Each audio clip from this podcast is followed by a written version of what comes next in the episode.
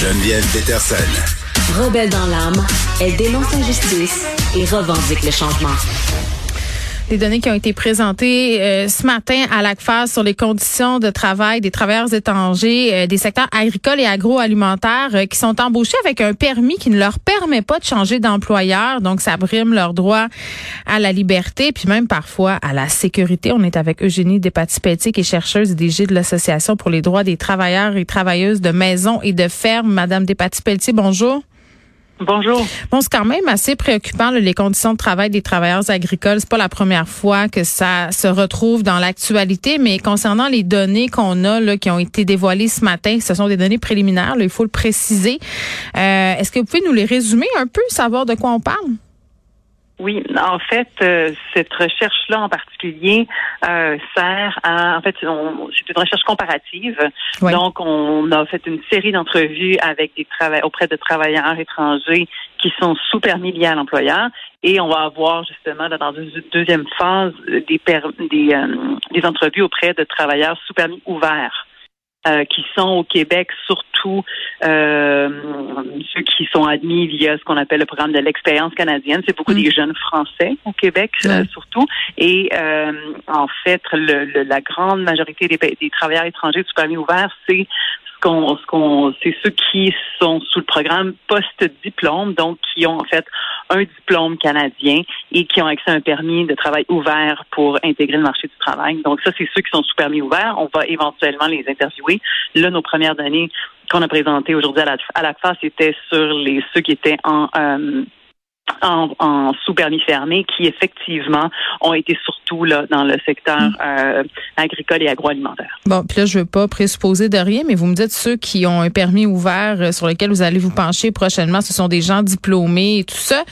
Est-ce que ceux qui ont un permis fermé, justement, ce sont des travailleurs qui sont peu scolarisés, qui ont peu de moyens de se défendre? Si c'est ça, c'est épouvantable. Est-ce que qu'est-ce que vous avez constaté? Euh, Pourquoi ça ben, existe un permis fermé? Expliquez-moi ça.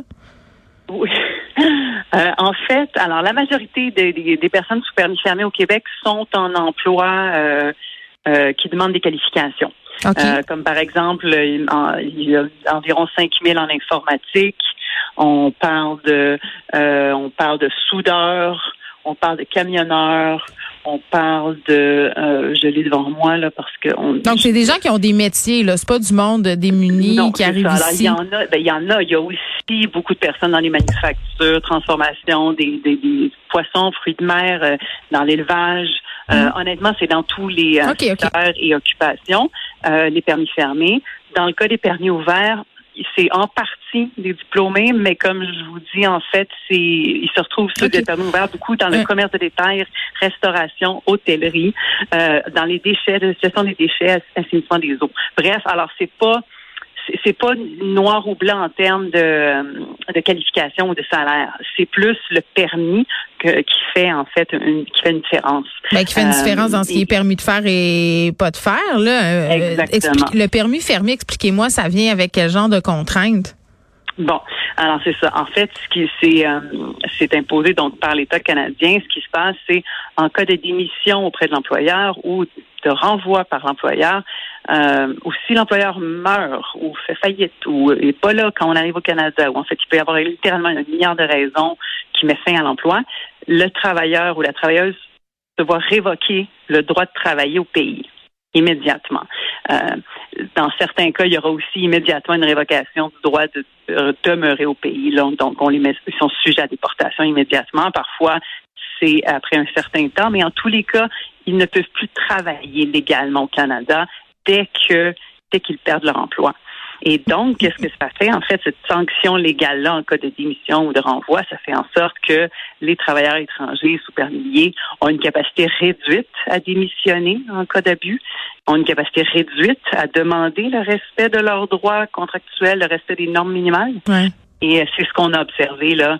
Euh, avec nos justement notre, notre, collecte de données empiriques, euh, c'est à quatre niveaux qu'il euh, y a eu un effet observé. En particulier, il y a une réduction de la liberté physique, ben oui. Euh, notamment Genre même pas des heures de travail. Oui, tu peux même pas aller au dépanneur, mettons là. Exactement.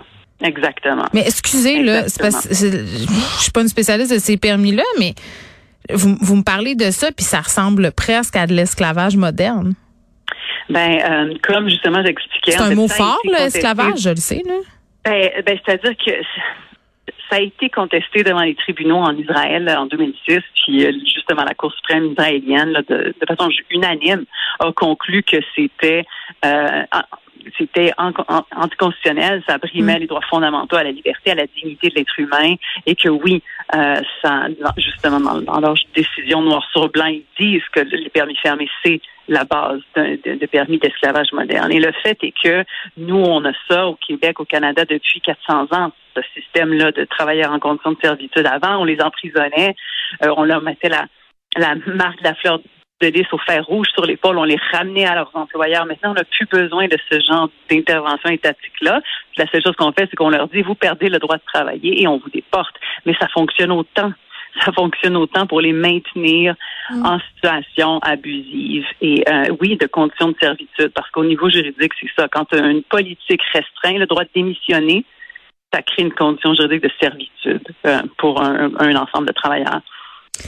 Mais diriez-vous quand même, Madame Despatie-Pelletier, parce que j'imagine qu'il y a des gens euh, qui emploient des travailleurs agricoles qui nous écoutent et qui sont aussi révoltés que nous que ce type de permis-là existe, que ces conditions-là de travail existent.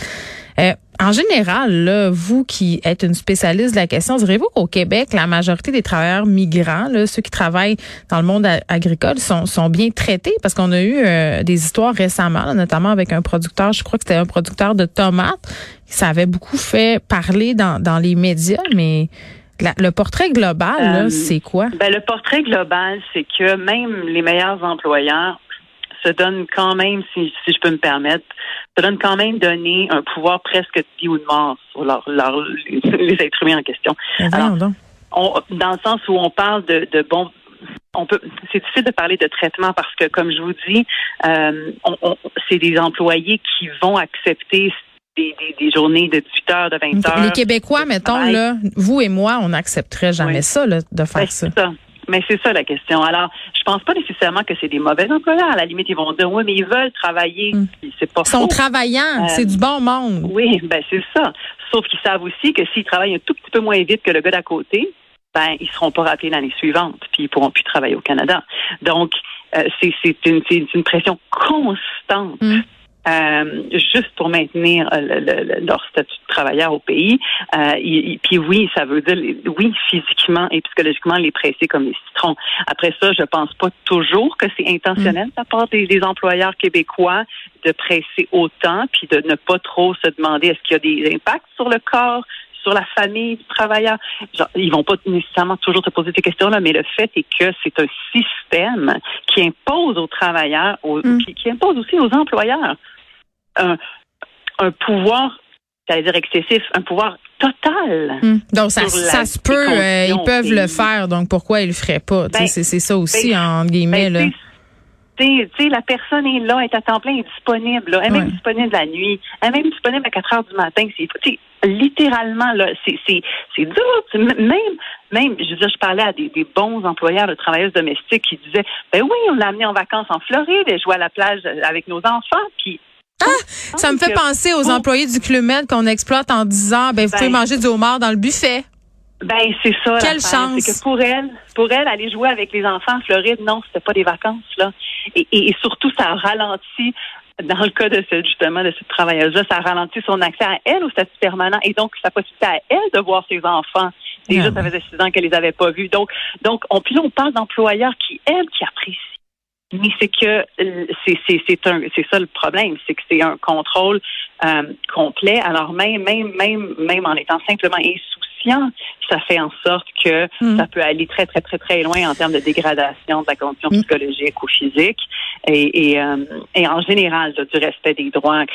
c'est des travailleurs qui peuvent pas démissionner, qui peuvent pas se plaindre. Alors il n'y a pas beaucoup d'incitatifs, disons ça comme ça. Mais j'aurais pensé, euh, Madame Despatie-Petit, qu'à cause de la pénurie de travailleurs agricoles, c'était rendu que François Legault faisait la promotion d'aller cueillir des fraises en disant c'est bien fun. J'avais ri par ailleurs. J'étais comme vas-y François, cueillir des fraises. Il était allé, paraîtrait-il, euh, quand il était jeune. Mais tu sais, on est allé passer un été euh, à cueillir des pommes dans la vallée de Canagan, puis tu sais, c'est chiné dans une ferme comme travailleur agricole. Je pense qu'il y a un monde. c'est que les conditions agricoles pour plusieurs raisons, ont un peu stagné euh, aux années 30. Je veux dire, sont les mêmes que dans les années 30. Mm. Alors évidemment, et pas très compétitif par rapport à d'autres industries. Je pense quand même que l'État canadien, que l'État québécois a beaucoup, beaucoup à faire pour faciliter la vie euh, aux, aux employeurs agricoles. Sauf que non, la violation de droits humains, puis leur fournir des travailleurs non libres, non, je pense pas que c'est la solution. Mais c'est pas la société qu'on veut être, c'est pas la. 50, ben oui. Dans les années 50, il y avait euh, tout l'État euh, justement, genre faisait la promotion. Il y avait des camps, des camps euh, dans des camps agricoles qui étaient à la responsabilité de l'État. Tous les autobus étaient étaient fournis par l'État pour aller distribuer la. Il y avait des équipes d'adolescents, des équipes de femmes, des équipes de familles avec enfants. Il y avait des équipes d'hommes. Il y avait, là, je parle entre autres de, du provincial en Ontario qui avait genre tout développé ce type de politique. Et je pense que oui, je pense qu'on doit quand même prendre au sérieux l'agriculture puis soutenir mais, mais, pas avec la violation de droits humains, hmm. puis pas avec une sous-classe de travailleurs en conditions de servitude. Alors, dans le sens où l'idée n'est pas de, de, de, de, ne pas reconnaître le problème de, de main-d'œuvre et de rétention, hmm. mais je pense que c'est en améliorant les conditions, puis ça implique, ça implique aussi un soutien réel. Euh, de l'État et du gouvernement. Mais allez-vous poursuivre euh, justement pour que ces permis-là soient abolis? Exactement. Ben, nous, on s'en va en cours pour faire euh, invalider euh, l'autorité étatique de lier à un employeur spécifique euh, les migrants. Bon, ben on va vous souhaiter bonne chance avec ça parce que j'ai, j'ai c'est, c'est, c'est quand même assez surprenant qu'une telle contrainte existe euh, en 2022 dans une société comme le Québec, une société qui se prétend ouverte, euh, libre euh, et respectueuse de tout le monde. Je veux dire, je veux bien croire là, mais à un moment donné, il y a quand même une limite. On parle de gens qui par, peuvent pas aller au dépanneur parfois là, ça, ressemble vraiment à de l'esclavagisme moderne. Eugénie Despatie-Pelletier, merci beaucoup. Merci. Au revoir.